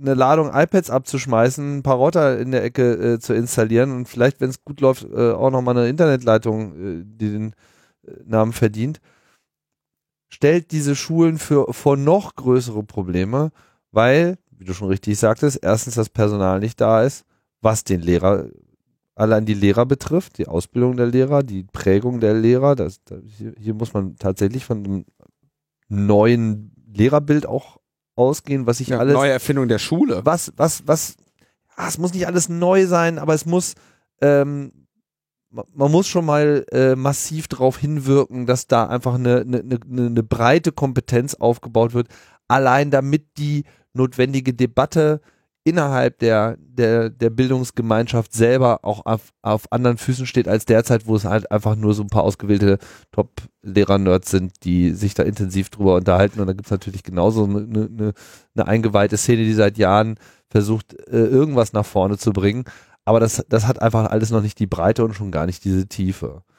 Aber es geht ja weiter. Ich meine, wenn du da jetzt ein paar iPads drauf wirfst, die dann nach zwei, drei Jahren auch schon wieder Veralterungserscheinungen zeigen, wer aktualisiert die? Also die, eine Kohle für eine einmalige Ausgabe hilft erstmal niemandem weiter, weil die Dinger müssen administriert werden, die, die müssen irgendwie repariert werden, gewartet werden, weiterentwickelt werden. Da muss eine Perspektive auch dahinter sein. Und ehrlich gesagt, so offen ich für digitale Lehrkonzepte bin, denke ich halt jetzt auch nicht, dass dieses, naja, jetzt ist die Schule voll mit Computern, jetzt wird alles gut, das, da kommt, das ist nicht die Lösung, äh, die wir brauchen. Aber das ist, das wird auf jeden Fall schon mal das Fundament dafür sein. Und wenn das, der Bund nun die Länder unterstützen kann dabei, dann immerhin. Ja, also ist ja schon mal gut. Es war ja schon sehr skurril, äh, wie offenbar teilweise da die äh, äh, dem Bund die Hände gebunden waren. Ja, das wird eben jetzt mit diesem Digitalpakt D kann der Bund dann die Länder finanziell bei der technischen Modernisierung der Schulen unterstützen. Dafür wird der Bund äh, Geld bereitstellen. Und darüber, wofür dieses Geld bereitgestellt wird, kann man da sehr viel steuern. Ne, das, äh, da werden jetzt ein paar iPads abgeladen, sagen wir so daher. Ne? Ähm, das wird sich dann natürlich zeigen und wie das im Detail sein wird, wie das ausgestaltet wird, steht ja dann in so einem Koalitionsvertrag auch noch nicht wirklich drin. Ne? Da werden wir also sehen, was sie es dann machen. Schön ist, immerhin, sie haben dran gedacht. Das muss man auch mal loben. Fleiß, kriegst du ein fleißiges Bienchen. Ja, gut. Immerhin haben sie zwei, drei Buzzwords äh, schon mal getickt, die ganz okay sind. Überwachung, Überwachung und innere Sicherheit. Haben Sie auch ein paar Buzzwords getickt? ähm, sehr schöne Feststellung. Viel mehr muss man da auch gar nicht hinzufügen. Das Wort Bürgerrechte kommt im Koalitionsvertrag von Union und SPD immerhin vor. Ach. Einmal. ähm, Sicherheit in all ihren Facetten und Teilwörtern wird dafür ganze 159 Mal genannt, stellt Markus Reuter von Netzpolitik.org fest. Ähm, siebeneinhalbtausend Stellen zur finanziellen und personellen Ausweitung von Geheimdiensten und Polizei, erleichterter Datenaustausch zwischen äh, den äh, unterschiedlichen Institutionen, Bund und Ländern, Polizeien und Geheimdiensten und mit europäischen Ermittlungsbehörden. Ähm, natürlich steht da noch nicht dabei, mit welchen Befugnissen und Pflichten das in diesem äh, Koaliz äh, das, das stattfinden soll. Wie gesagt, das ist ein Koalitionsvertrag, kein äh, kein Gesetzesentwurf, aber da werden sie sich weiter darüber Gedanken machen. Und das Bundeskriminalamt soll zum zentralen Datenhaus werden. Äh, das heißt, die IT-Infrastruktur und die Standards aller Polizeien sollen äh, vereinheitlicht werden unter der Ägide des BKA. Dafür braucht man mal eben dreistelligen Millionenbetrag. Ähm, als so, das klingt jetzt erstmal nach einer infrastrukturellen Maßnahme. Ähm, jetzt muss man sich natürlich noch überlegen, wie man damit noch ein, wie man da noch einen Grundrechtsabbau mit reinkriegt. Geht ganz einfach. äh, du weitest äh, den Datenaustausch zum Beispiel bei sogenannten Gefährdern aus. Gefährder, also Leute, die noch keine Straftat äh, begangen haben, äh, die du aber verdächtigst, in Zukunft eine zu begehen. Da werden die, soll also eine, soll der Datenaustausch ausgeweitet werden. Dann natürlich äh, Videoüberwachung muss auch ausgewertet, ausgeweitet werden und äh, der Einsatz der Kameras als automatisierter Identifizierungs- und Verhaltensscanner äh, ist ins Auge gefasst, also die intelligente äh, Videoüberwachung, wo äh, die, ne, also Südkreuz war ja ein Erfolg, wie Thomas de Maizière schon feststellte. Und äh, das muss man natürlich weitermachen. Wäre doch schade, äh, wenn man da nicht äh, noch mehr äh, rocken könnte. Ähm, in einem früheren Verhandlungsstand des äh, Koalitionsvertrages sollte diese, diese Staatstrojaner-Geschichte äh, nochmal äh, revidiert werden. Ähm, das ist äh, leider verschwunden ähm, also die Staatstrojaner bleibt. Und äh, außerdem finden sich dann auch so schöne Sätze drin wie, es soll keinen Unterschied machen, ob die Nutzer sich zur Kommunikation der klassischen Telefonie oder klassischer SMS bedienen oder ob sie auf internetbasierte Messenger-Dienste ausweichen. Und das war, diese Argumentation war einer der, war eines der zentralen Argumente für die letzte, für das letzte Staatstrojaner, für den letzten Staatstrojaner Vorschuss. Der letzte Staatstrojaner Vorschuss, bei dem ging es ja darum, ähm, den, den Staatstrojaner auch in der Alltagskriminalität nutzen zu können. Also, äh, wir hatten Staatstrojaner schon länger gegen Terroristen und äh, schwere Vergehen. Jetzt ging es darum, wir wollen Staatstrojaner äh, im Prinzip auch im, im normalen Ermittlungsverfahren benutzen können. Und zwar hier nicht den Online-Durchsuchungsstaatstrojaner, der im Prinzip auf alles Zugang hat, sondern die äh, Idee des Quellen-Telekommunikationsüberwachungsstaatstrojaners. Und zwar ein spezifischer Trojaner, der äh, real existent noch nicht gesehen wurde, der aber theoretisch nur äh, zu dem, dem Zweck dienen soll, Kommunikationswege zu überwachen, die verschlüsselt erfolgen. Und da haben sie ja quasi genau das gesagt. Haben gesagt, äh, wir wollen, wenn wir nach Paragraph StPO 100 noch was sagen, wir hören jetzt das Telefon ab oder die SMS und die Leute nutzen aber dann WhatsApp, dann läuft unsere Anordnung ins Leere. Und deswegen wollen wir diesen Staatstrojaner im normalen Ermittlungsverfahren auch haben. Das war das, wo ich letztes Jahr, wenn ich mich nicht täusche, war das nochmal ähm, Sachverständiger war auch im Deutschen Bundestag zu dem Thema. Der gleiche Satz findet sich jetzt aber wieder da drin, wo was ein was uns wundern lässt, weil das im Zweifelsfall dann heißt, naja, dann wollen sie wahrscheinlich auch noch eine, eine Vorratsdatenspeicherung dafür haben, weil das ist das, was gerade noch diese Kommunikationswege unterscheidet äh, wenn man sagt, es darf keinen Unterschied zwischen WhatsApp und SMS geben. Und dann haben sie auch noch da drin, dass sie äh, irgendwie die ähm, ausgeweitete DNA-Analyse machen wollen. Ähm, zum Beispiel auch so, zur Feststellung des Aussehens. Also da gab es einen sehr schönen Vortrag auch beim Kongress zu von Adora Bell mit dem Titel Extended DNA Analysis, den äh, wir auch in den Show Notes verlinken. Ähm, um die Schwächen dieses Verfahren, Verfahrens. Ähm, da kannst du also quasi mit, mittels eines DNA, einer DNA-Analyse sagen, ja, die Fra Person ist im Zweifelsfall männlich dunkelhaarig oder sowas. Ja? Und diese, äh, Aus diese Aussage ist aber natürlich mit einer, ist mit einer Fehlertoleranz behaftet. Deswegen spricht sich, spricht man eigentlich sehr, da, sich dagegen aussprechende Experten sich dagegen aus, solche Ergebnisse überhaupt der Polizei zu geben, weil die Polizei dann natürlich geneigt sein wird zu sagen, ah, äh, der Täter hat dunkle Haare, äh, wir haben es an einem Zollstock gemessen. Oder wie war dieser schöne DNA-Fall da, wo sie, äh, der ist doch jetzt auch irgendwie ein, zwei Jahre her, wo sie irgend so einen Menschen. Ver also Verschmutzung von, von. Ja, da hatten sie doch irgendwie am Ende DNA-Spuren von einem Täter an irgendwie ganz vielen verschiedenen komischen Fällen und haben dann gesagt, oh, Durchbruch, wunderbar, wir ziehen ihn jetzt hier raus. Und am Ende stellte sich fest, dass das eine, ein kontaminierter äh, Messstab war, den der quasi der Fotograf oder so mit in die Bilder legt, damit man quasi in dem Bild so ein, so ein Zollstock liegen hat, wo dran steht, das sind jetzt hier zehn Zentimeter.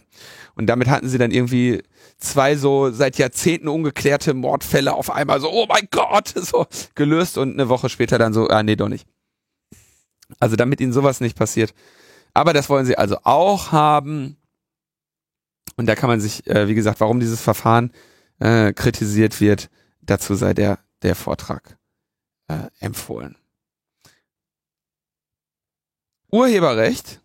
Gibt's auch. Gibt's auch noch. Da ist der Leonard Dobusch bei Netzpolitik.org Verhalten positiv gestimmt.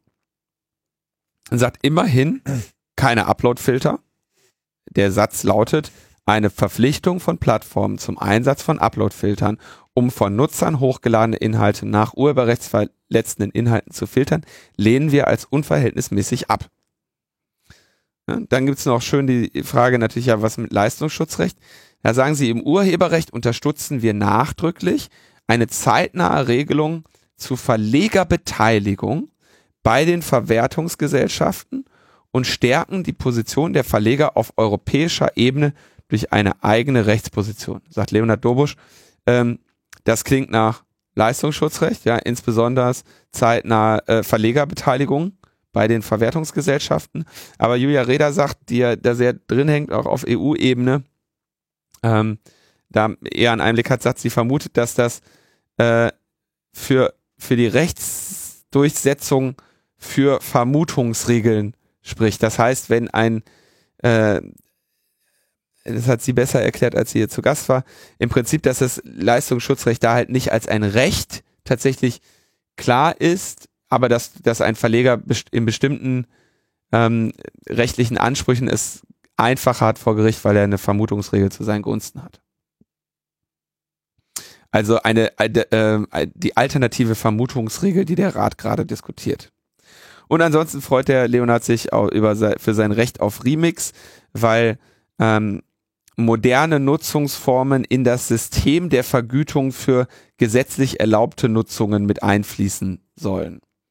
Also mit anderen Worten eine Aufweitung der, äh, was darf man, was ist vom Urheberrecht ge geschützt äh, oder welche, was ist zwar vom Urheberrecht geschützt und was darf, aber auch, was stellt keine, welche geringfügige welcher geringfügige Verstoß stellt keinen Verstoß gegen dieses Urheberrecht mehr dar. Ja, also Fair Use, ja, solche Geschichten. Ja. Tja. Ich traue dem Braten nicht. also, also ich. das ist doch alles. Damals wusste, also als die ganzen Analysen äh, geschrieben wurden, ich, Koalitionsvertrag ist immer so eine Sache. Man weiß dann wenigstens, was auf einen zukommt zukommen könnte. Jetzt stellt, stellt sich natürlich die Frage, kommt diese Koalition auf diesem, auf diesem Wege zustande? Ähm, wir wissen, dass häufig äh, in den späteren, in den späteren Zeiten der Legislatur viel noch diskutiert wird und reingeschoben wird, weil es ja nun mal so im Koalitionsvertrag steht. Ja, anfangs machen sie, machen sie dann, denken sie, ach, wir haben ja noch Zeit, machen wir erstmal, was hier gerade irgendwie machen wir ein bisschen Tagespolitik und was uns so um die Nase fliegt. Und am Ende wird dann hastig noch schnell versucht durchzuprügeln, äh, was ja noch im Koalitionsvertrag stand. Insofern ist das keine schlechte, ist es nicht schlecht, da mal reinzublicken, aber wir werden es am Ende äh, beurteilen müssen, wie es dann wirklich konkret ausgestaltet wird, wenn es um äh, darum geht, dass das jetzt auch passiert, dass das mit Leben äh, gefüllt werden soll, was hier versprochen werden so, wird. Insofern, Koalitionsverträge können immer so ein bisschen äh, alles und nichts bedeuten. Am Ende scheitern solche Gesetze ja gerne auch mal am Detail. So sieht's aus. Also wir werden abwarten, ob dieser Koalitionsvertrag überhaupt irgendwie mit Leben befüllt werden kann. So, ob es dann letztlich auch wird, selbst wenn er beschlossen wird, ist nochmal eine andere Frage, aber ich bin mir ehrlich gesagt noch nicht mal so richtig sicher, dass wir diese SPD-CDU-Koalition sehen werden und selbst wenn wir sie sehen werden, was die überhaupt noch für eine Power hat. Also, das ist, das mag dann zwar so eine Mehrheit haben, also aber so diese ganze äh, fortgeschrittene Zersetzung der SPD, ich weiß nicht. Also ich meine, es kann auch eine ja, also SPD gut, ne? SPD ist jetzt, ist, ist jetzt erstmal durch, das Ding. Ne? Aber ähm, was mich tatsächlich mehr ähm, irritiert ist, das im Moment noch existierende Machtvakuum hinter Merkel. Und alle beklagen das ja so ein bisschen. Vielleicht ist aber auch ein Blick darauf, äh, dass Merkel da klug, so klug ist, sich nicht einzumischen und quasi ohne einen ohne eine Präferenz da reingeht und sagt, okay, ich regiere jetzt hier noch irgendwie schön zu Ende. Ich sehe zu, dass ich vielleicht ein paar wichtige Initiativen vielleicht noch mit auf den Weg kriege. Und dann sollen die, sollen die sich unter mir vier Jahre lang äh, ruhig mit den Messern aufeinander losgehen. Das, vielleicht äh, ist das, also vielleicht ist das ihre Taktik, ja, vielleicht ist das die Strategie. Und es ist ja nicht so, als gäbe es in der CDU nicht vielleicht auch Menschen, denen diese, denen das ein oder andere Thema, zumindest was jetzt hier irgendwie Digitalisierung und nach vorne schreiten, äh, nicht vielleicht doch äh, auch am Herzen liegt. Ja, aber was hat das schon gebracht bisher? Wenig. Also warten wir es mal ab. Ich Also irgendeiner wird die, wird diese, wird die kommende Koalition dann schon hetzen, ja. Irgendeiner wird die schon scheuchen. Und seien es dann eben FDP und Grüne. Und der, und der CDU-Nachwuchs. Ah, die Kann auch sein. AfD hat natürlich die besten Reden, ne? wenn sie weiterhin Ja, mit dem Repertoire von Netzpolitik.org ankommt, Ey, geht da dann- richtig was. dann wird, dann werden die sich noch wundern. Dann prügelt die AfD nachher die Digitalisierung durch. ja, Naja. so. Aber wir haben ja dann noch den Verfassungsschutz. Ja, in, in äh, Hessen wurde das Gesetz zur Neuausrichtung des Verfassungsschutzes äh, diskutiert. Interessant ist, warum, wir, warum ich das nochmal behandeln möchte, ist, wir haben in Hessen eine schwarz-grüne Landesregierung, ja. Die, und die grüne, der grüne Teil der schwarz-grünen Landesregierung war natürlich nicht da wirklich so, ähm, so dagegen, äh, so dafür. Diskutiert wurden in Hessen äh, in dieser Neuausrichtung des Verfassungsschutzes äh, insbesondere natürlich äh, Staatstrojaner, parlamentarische Kontrolle und die Regeln, unter denen äh, V-Leute eingesetzt werden und auch die Idee einer Gesinnungsprüfung für, äh, für Menschen, die in staatlich geförderten äh, Demokratisierungsprojekten sind. Doch ich gehe das mal äh, der Reihe nach durch. Staatstrojaner sollen die Landesgeheimdienstler bekommen. Da ist mal wieder das TKÜ-Phänomen, ja, also der Quellen TKÜ-Trojaner, sie sagen also, ja, wir können die nicht, wir können nicht mehr alle Gespräche abhören, die nutzen Kommunikationsmittel, die nicht abhörbar sind und deswegen müssen wir die jetzt abhörbar machen. Dafür wollen wir sie an der Quelle abhören mit einem, mit quasi mittels Trojanisierung der Endgeräte.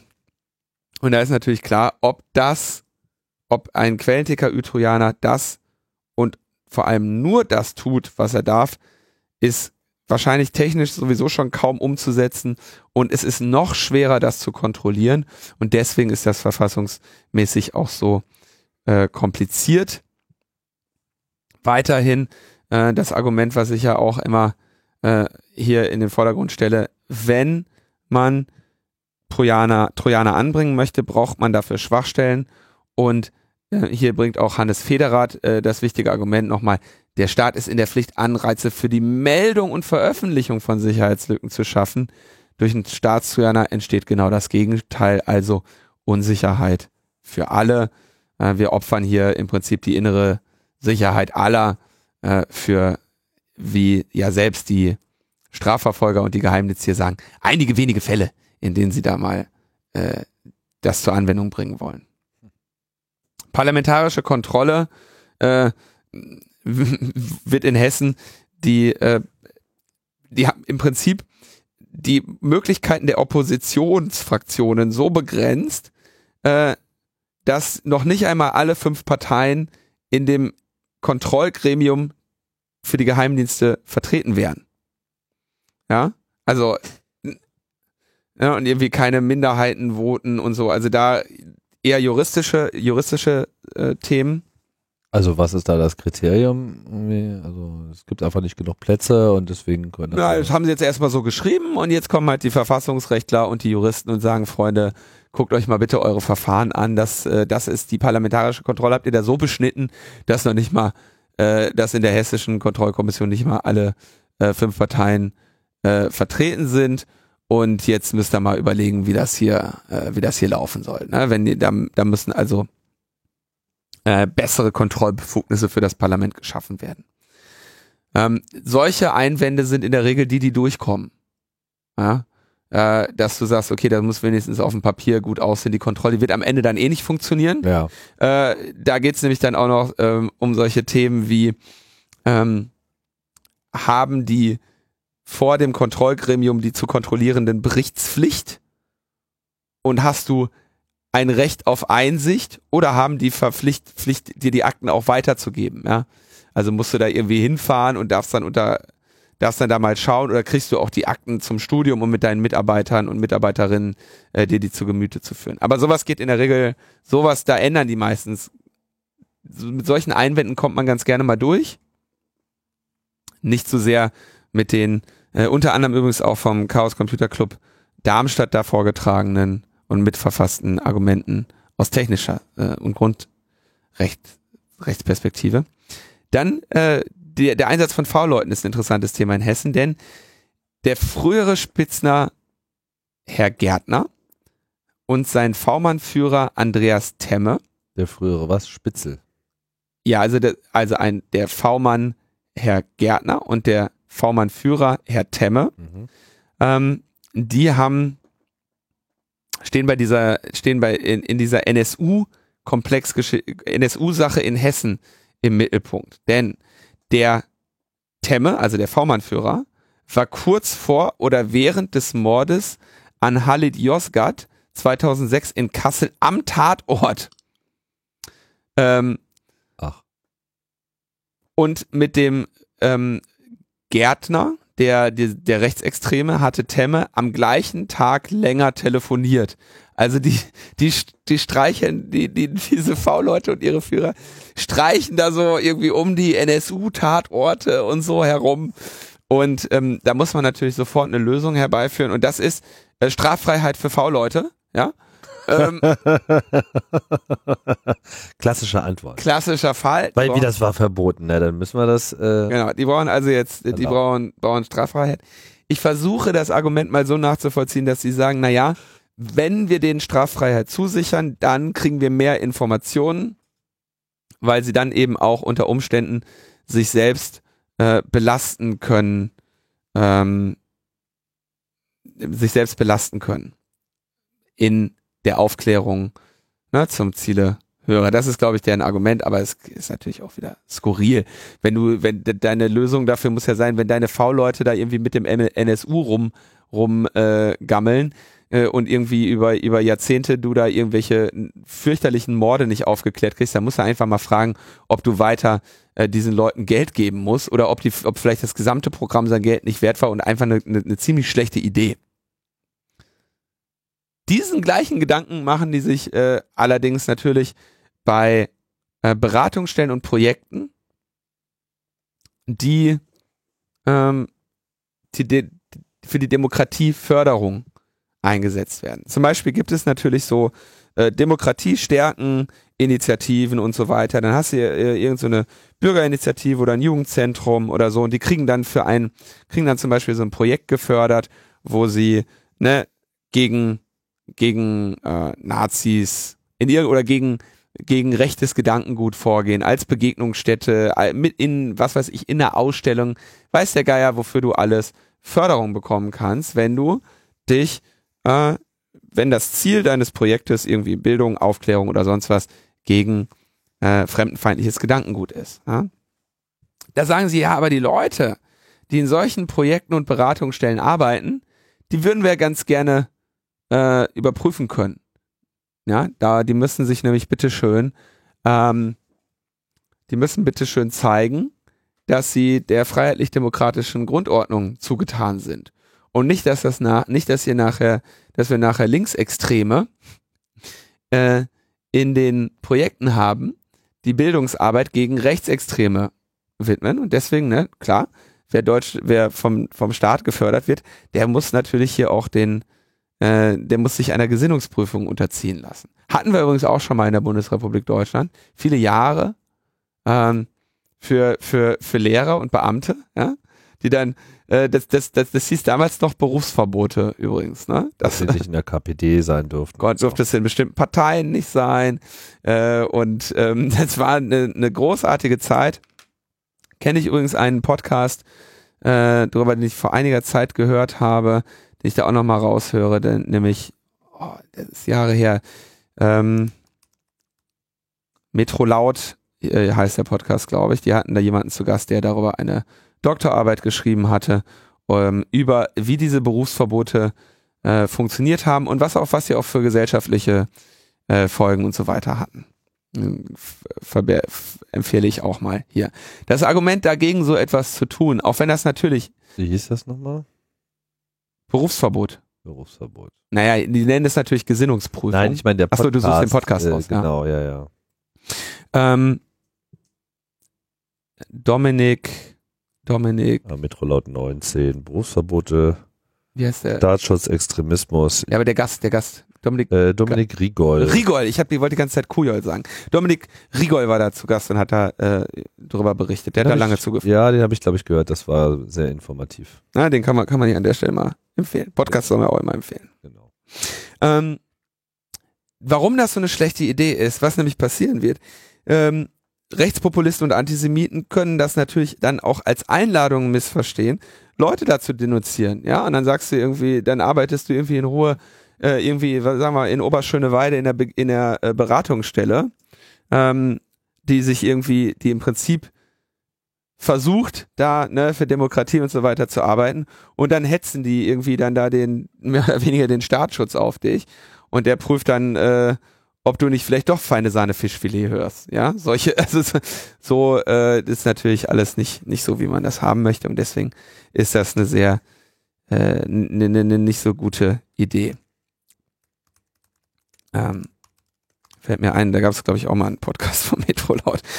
Metrolaut 10 Nazis in Schöneweide. Wurde So ein Zufall auch. Ja, da gab es also die Anhörung. Wir werden sehen, wie, äh, ob man sich das in Hessen nochmal anders überlegt. Ähm, da waren sie aber jetzt mal wieder alle vertreten. Also Chaos Computer Club, insbesondere eben Chaos Darmstadt.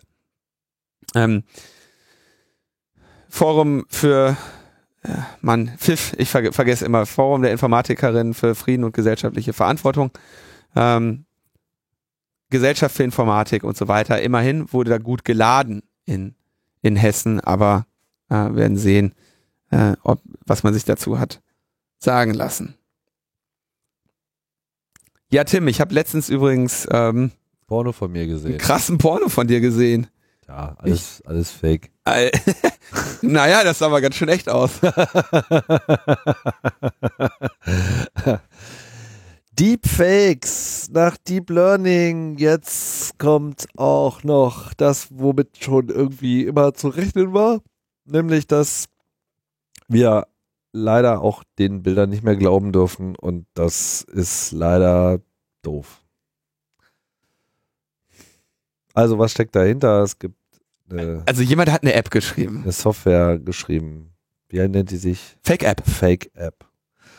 Und die benutzt halt so jetzt die seit ein, zwei Jahren relativ gängigen Algorithmen des Machine Learning, die ja schon extreme Fortschritte gemacht hat beim Applizieren von so erlernten Massenwissen. Das heißt, man hat halt viele Daten, zum Beispiel viele Fotos, wo man irgendwelche Dinge drauf erkennen kann. Wenn man das halt nur oft genug durch dieses Raster durchschmeißt, dann bilden sich dahinter Datenstrukturen aus, die man dann gegen den Algorithmus werfen kann und damit kriegt man das irgendwie alles erkannt und damit auch analysiert.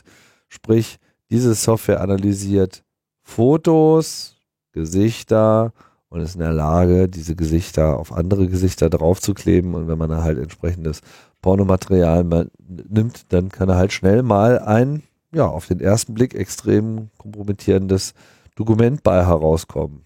Also die Idee, wie das, äh, also es braucht sehr viele Bilder oder es braucht viele Bilder von einer Person und baut dann offenbar so ein 3D-Modell, würde ich jetzt mal so schätzen, von dem Gesicht und quasi versucht aus dem einen Bild oder aus seinem Datenmodell zu prognostizieren, wie das Gesicht in einem anderen Bild aussieht. Ja, so dass du halt hast ganz viele Bilder und irgendwie Andere Belichtungssituationen. andere etc. Belichtungssituationen und dann äh, hast du irgendwann im Zweifelsfall lernt dein, dein Deep Learning Algorithmus, wie dieses Gesicht sich dreidimensional darstellt und wie das in einer bestimmten Position auszusehen hat und ob es lacht oder weint. Im Prinzip kannst du ja quasi jedes einzelne Bild, was du da reinfütterst, wieder zur Vorhersage nehmen und sagen, aha, ich brauche also ein, meine, die Ideallösung ist also etwas, wo ich jeweils dieses Bild, was ich gerade dazu bekommen habe, so genau wie möglich vorhersage aus dem Rest der Bilder. Und äh, das ist jetzt äh, so gut, dass es offenbar sogar auch in Videos funktioniert. Und ich habe bis jetzt nur Videos gesehen, wo überall äh, Nicolas Cage dann drin auftauchte, als Hommage an den Film äh, Face Off, äh, so ein 90er-Jahre-Film, oder? Wo, wo, Ja, ich kann mich da gar nicht, ich kann mich nur noch grob dran erinnern, aber da haben die doch irgendwie auch so eine Gesichtstransplantation oder sowas gemacht. Ne? Und deswegen äh, die quasi diese die Teile, die nicht gelöscht werden, da ist die ganze Zeit Nicolas Cage und liest die Nachrichten vor und ist Präsident und Ähm, Körper und, des und Feindes hieß er hier. im Körper meines Feindes, genau. Und dann ist er Präsident und dann ist er der. So. Ja, Was halten wir davon? das, ja. das Problem, was ich daran sehe, ist weniger oder also ja, also das mit diesen Pornos herkommen, okay, das ist jetzt einfach Stuss, ne? Also kompromittierendes, äh, also irgendwie, du wirst im Zweifelsfall, also das mit diesen Pornos, ja, gut, das ist jetzt nicht unser Hauptproblem. Ähm, das Problem ist natürlich auch, dass du sehr konkret du musst ja nicht, es muss ja nicht immer ein Porno sein. Du könntest dich ja auch einfach irgendwo hinsetzen und sagen, okay, du verliest jetzt irgendwie die Kriegserklärung an Nordkorea. Mit, ja, da äh, reicht ja auch ein, ja, da war ein Banküberfall und wir haben hier ein Video, wie sie da drei Stunden vor dieser Bank rumgelungert haben. Aus unseren Überwachungskameras in HD. Sagen, äußern Sie sich doch mal dazu. Ja, äh, das war ich nicht. Ja, aber das sind doch Sie. Schauen Sie doch mal. Und das ist genau das andere Problem. Wird das öfter, also welches Problem werden wir öfter haben? Das Problem, dass ein Fake-Video irgendwo auftaucht? Oder das Problem, dass, dass ein echtes Video bestritten wird? Was glaubst du, werden wir in, in der heutigen Zeit öfter haben? Also beides, beides ist, beides ist ein Problem, ne? Wie gesagt, Kriegserklärung an Nordkorea oder so. Das ist eine reine mathematische Logik. Natürlich wird mehr, mehr Filme auftauchen als bestritten werden, weil es können nicht mehr bestritten werden als äh, auftauchen. Nee, nein, nein, nein, nein, nein. Ah, also, äh, klar, es werden mehr, F nee, es könnte ja sein, dass wir mehr, also du sagst, du sagst, okay, die Zahl die von Filmen, die bestritten wird, wird öfter sein. Klar, ja, genau, weil man wahrscheinlich, Nein, ich meine, es hängt jetzt davon ab, was du zählst du jetzt, ja? Zählst du jeden Film, der mit Deepfake äh, als Deepfake gemacht wird? Oder zählst du, wie oft äh, sich jemand Nee. darüber aufregt? andere, andersrum. zwangsläufig Je, jeder Film, über den gesagt wird, es ist ein Deepfake, ja, ja. wird der wahrscheinlicher original sein oder wird der wahrscheinlicher ein Deepfake sein? So, das ist quasi die, die, also jedes Mal, wenn einer sagt, äh, das ist ein Deepfake, ja, haben wir dann öfter die Wahrscheinlichkeit, dass es tatsächlich ein Deepfake ist und die Person sich zu Recht dagegen wehrt? Oder haben wir öfter die, die dahinterliegende Situation, dass es kein Deepfake ist, aber die Leute sagen, ist mir doch egal, in der schlechten Qualität, wie ich vor zehn Jahren dabei gefilmt wurde, wie ich hier in, in, in vertrauter Runde äh, eine Line Koks äh, ziehe, ähm, das ist doch ein ganz offensichtlich ein Deepfake, ich komme mit der Nummer raus. Meine, ähm, mein Ruf wird dadurch nicht kompromittiert. Ja, keine Ahnung, was häufiger auftritt, aber man könnte vielleicht einfach mal schauen. Und ich glaube, es- Was ist halt sind- das Problem. Ja, also es sind, es sind jetzt zwei interessante Szenarien, aber man sollte sich vielleicht über die Szenarien mal schon noch mal ein paar Gedanken machen, ohne jetzt gleich zu dystopisch äh, rüberzukommen. Ich denke mir halt gerade erstmal so im ersten Moment, okay, was, wer, wer hat jetzt ein größ, das größte Interesse, solches Material überhaupt zu produzieren? Da haben wir dann auf, auf der einen Seite ähm, so ganz klassische, ähm, ich sag mal so Paparazzi gestützte äh, Journa sogenannte Journalismus, so Prominentenhunting etc., die ja immer äh, geil drauf sind, dass da so ne tolle Fotos geschossen wurden von irgendeinem Urlaub, wo prominenter A mit prominenter B äh, rumknutscht.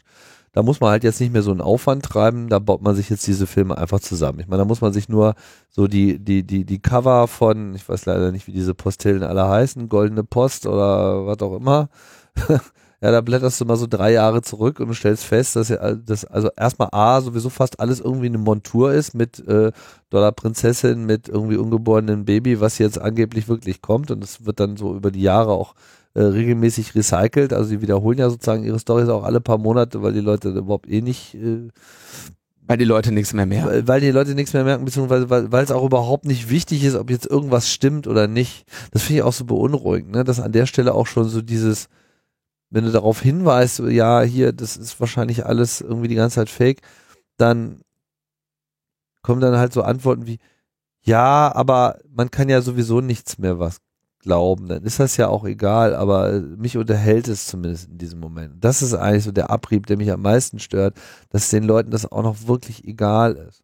Es sei denn, es regt sie halt mal wirklich was auf, dann stimmt's natürlich. Und das ist dann eben schon diese nächste Eskalationsebene, dass natürlich hier, abgesehen so von den offensichtlichen Dingern, mit denen auch heute schon Geld gemacht wird und wo solche Deepfakes dann ganz hilfreich sein können, dass wir natürlich vor allem auf Social Media so dieses ganze, guck mal, Barack Obama hat gesagt, äh, sowieso, und hier ist the proof because Video, ne? Äh, wir sehen ja schon, wie viele Fotos heutzutage schon zusammengeschustert werden, falsch zitiert werden, etc., äh, wo einfach Dinge halt einfach behauptet werden, die schlicht nicht wahr sind. Das ist ja bei unseren Freunden im rechten Lager ähm, besonders beliebt in der politischen Auseinandersetzung und das wird sicherlich sehr schnell angereichert werden, um dieses sogenannte Original-Videomaterial. Und du wirst sehr viel mehr damit zu tun haben, darauf hinzuweisen, dass das mal wieder alles im Einzelnen nicht stimmt und zu dem Zeitpunkt ist so ein Video halt auch schon 30.000 Mal geklickt und die Leute, die das lesen und sich damit ihrer Position bestärken und andere schwache Seelen mit äh, in ihr Boot ziehen, die nehmen natürlich an diesem ganzen Debunking-Informationsstrudel überhaupt nicht teil und deswegen wird sich das, was wir heute schon sehen, noch weiter vertiefen. Das heißt aber auch, und da meine ich, wie gesagt, es gibt noch den umgekehrten Fehler, den wir, den die Öffentlichkeit machen kann. Irgendwas als Fake zu halten, was halt ja, gar keins ist. Und da, das glaube ich, ich würde tatsächlich in der heutigen Zeit das, die Gefahr noch größer einschätzen, ja, dass Dinge, die echt sind, als Fake bezeichnet werden, ja, ja, als dass Dinge, die nicht echt sind, nennenswert Leute überzeugen. Und wenn, und wenn, wenn beide Fehler nicht mehr unterscheidbar sind, weil immer alle leugnen werden, dass etwas stimmt und das, was bis, bisher mit das für uns gesellschaftlich vertrauenswürdigste Beweisstück war, nämlich eine Aufzeichnung, ja, doch, das hast du getan, hier Video, ne? Mhm. Ähm, wenn das wegfällt, dann ja, dann fällt immer mehr des Konzeptes einer Wahrheit weg. Und das ist sehr ärgerlich, denn so sehr die Wahrheit immer im Auge des Betrachters liegt, gibt es nun einmal da draußen objektive Fakten und Nicht-Fakten. Und bisher war ein Video in der Regel überzeugend oder konnte ein Video überzeugend sein, dass es sich dabei um einen Fakt handelt, dass das geschehen ist.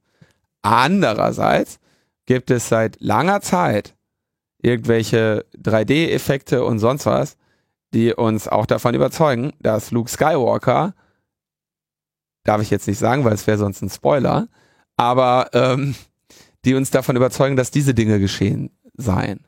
Und das hat jetzt noch nicht zum Untergang der Zivilisation geführt. Obwohl man sich auch heute mit sehr moderatem Aufwand zum Beispiel hinsetzen kann und eine Mondlandung fälscht. Wusstest du eigentlich, Tim, dass die Mondlandung gefälscht ist? Nee, wusste ich nicht. Also, ne, um, mal, um das mal wieder in, in, in, etwas, in etwas anderen Rahmen zu, zu setzen, weil ich nicht weiß, ob es am, äh, am Ende uns so dicke trifft, wie, wie man jetzt davon, wie man befürchten könnte. Ja, vielleicht wird es nicht so massiv ausfallen, aber wir werden das auf jeden Fall sehen. So, und äh, die, also vor allem, also jetzt habe ich noch mal ein bisschen drüber nachgedacht, so, was wird am meisten auftreten? Ich denke tatsächlich, dass dieses, die Behauptung, dass was nicht stimmt, das werden wir am häufigsten sehen. Das auf jeden Fall, weil die werden wir sehen, ob es stimmt oder nicht. Aber wird diese, Behaupt wird diese Behauptung öfter wahr oder öfter falsch sein? Sie wird öfter falsch sein. Ja. Und das ist, das ist das, was mir eigentlich am meisten Sorgen macht. Zu Recht. Ja, ja. Ach, endlich mal wieder richtig schlechte Nachrichten. Ja, geil. Wir haben noch eine schlechtere. Wirklich? Ja, nein, nicht. Sendung ist zu Ende. nee, äh, John Perry Barlow ist gestorben.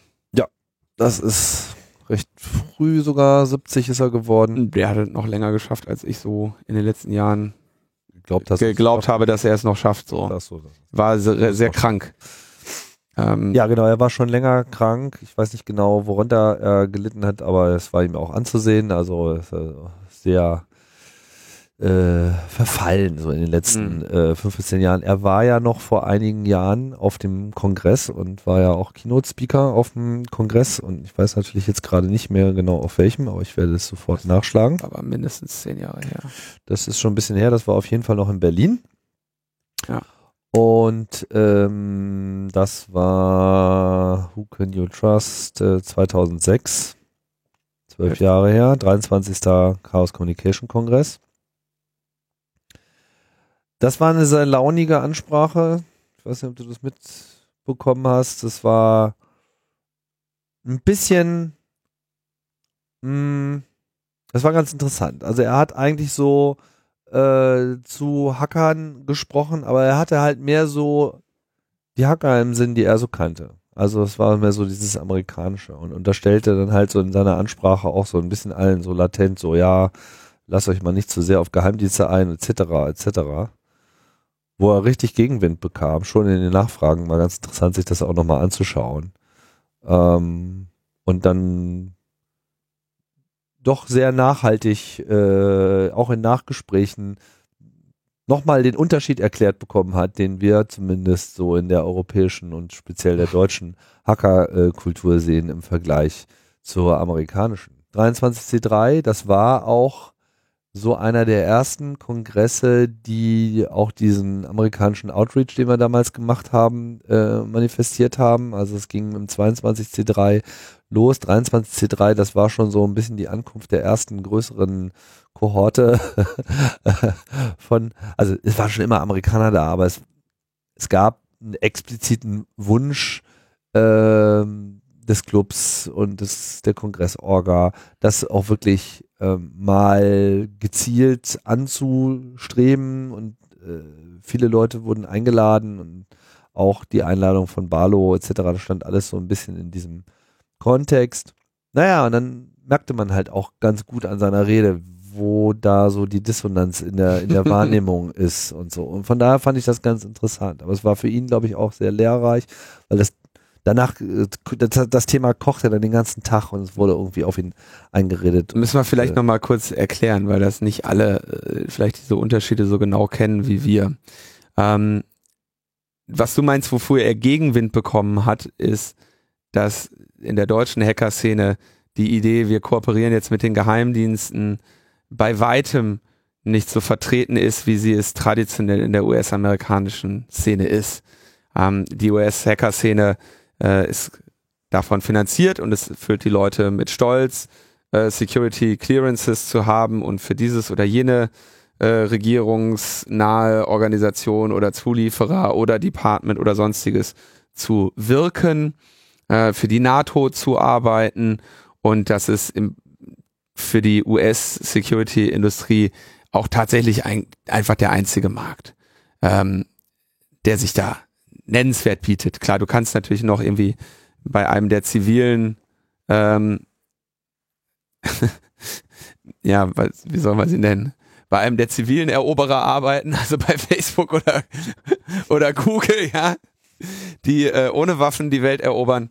Aber ähm, eigentlich gerade so diese Security-Szene, die da auch sehr, ähm, also sehr macho-mäßig und äh, frauenverachtend gerne mal auf der auf der Black Hat oder so unterwegs ist.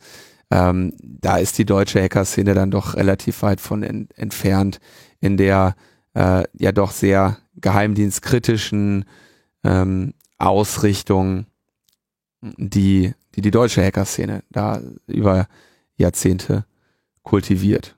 Soll nicht heißen, dass die deutsche Hacker-Szene alles nur, also quasi in deren die Augen ist, Tollen sind, aber wir haben halt einen anderen. da gibt's einen groß, da gibt's einen großen Unterschied, insbesondere eben in den in so politischen Fragen. Ja, aber äh, wir wollen ja eigentlich über John Perry Barlow reden. Ja. Warum ist er jetzt hier überhaupt erwähnt? Er ist halt bekannt äh, geworden dadurch, dass er eigentlich als ja, elektronischer Bürgerrechtler und Mitbegründer der Electronic Frontier Foundation äh, Welle gemacht hat. Ihm wird auch immer gerne wieder nachgetragen, dass er ja früher so Songtexter von der Rockband Grateful Dead äh, gewesen ist. Also ein, eine, eine illustre Type, der so in dieser aufgeklärten amerikanischen ähm, äh, Szene äh, unterwegs war damals und ja, und dann hat er besondere Aufmerksamkeit mal dadurch bekommen, dass er irgendwie 1996 am Rednerpult äh, des Weltwirtschaftsforums in Davos äh, einfach mal die Unabhängigkeit des Cyberspace ausruft, was damals den Zeitgeist sehr gut getroffen hat. Regierungen der industriellen Welt, ihr müden Giganten aus Fleisch, Fleisch und Stahl. Ich komme aus dem Cyberspace, der neuen Heimat des Geistes. Im Namen der Zukunft bitte ich euch, Vertreter einer vergangenen Zeit, lasst uns in Ruhe. Ihr seid bei uns nicht willkommen.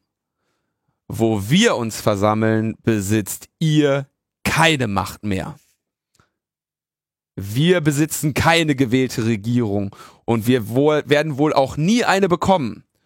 Und so wende ich mich mit keiner größeren Autorität an euch als der, mit der die Freiheit selber spricht.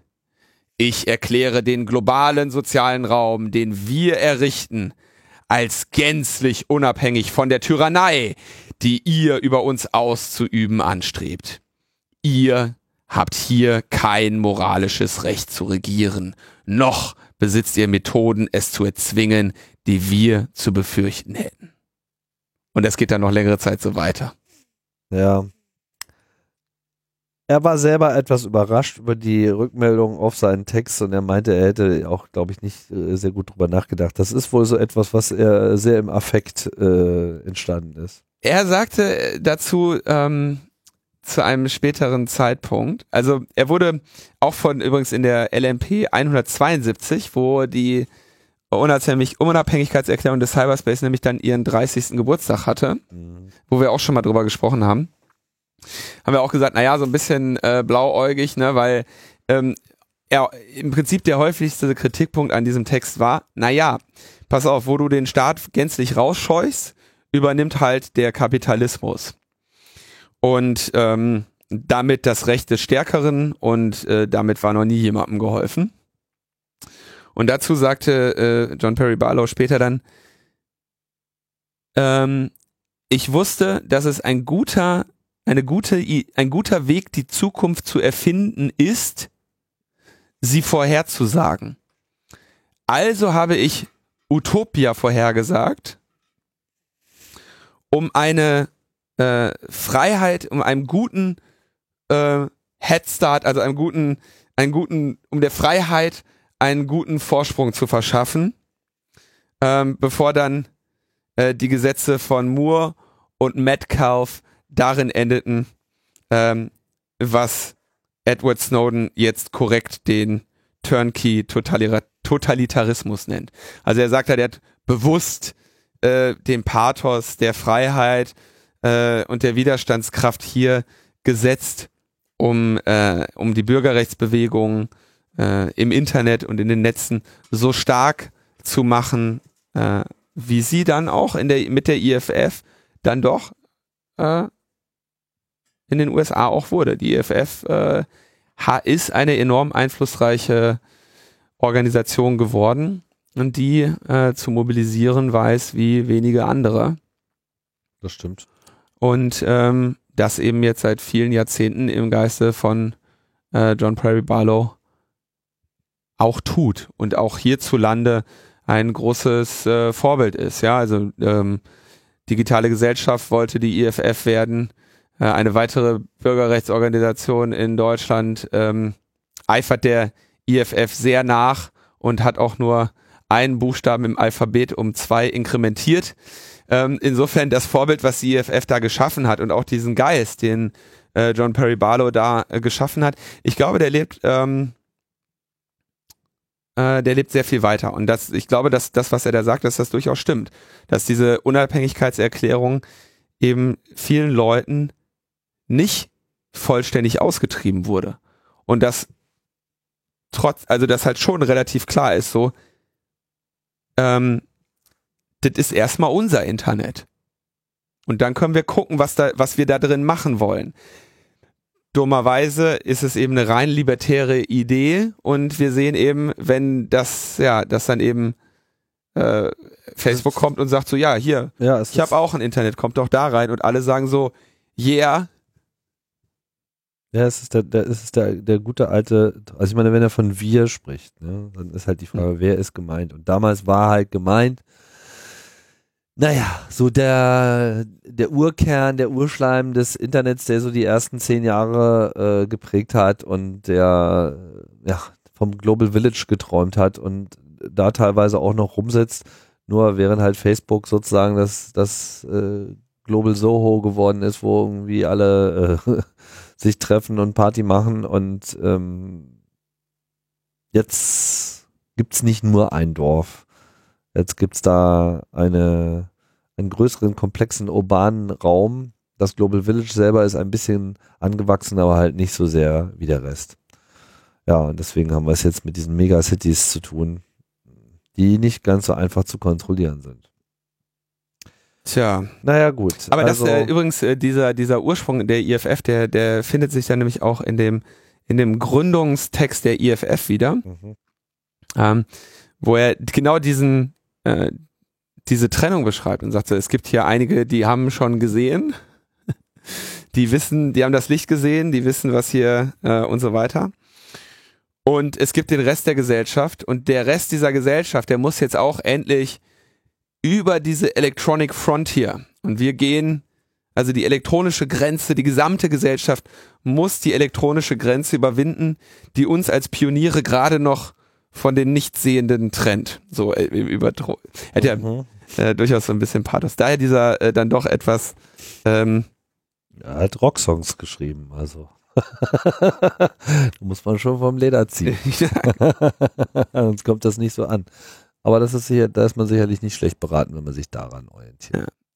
eine, eine, ja, doch sehr prägende Person, die ähm, sich gar nicht so oft zu Wort gemeldet hat, aber wenn dann richtig Ja. und mit der Gründung der IFF eben da doch durchaus eben sehr viel äh, Geschichte geprägt hat.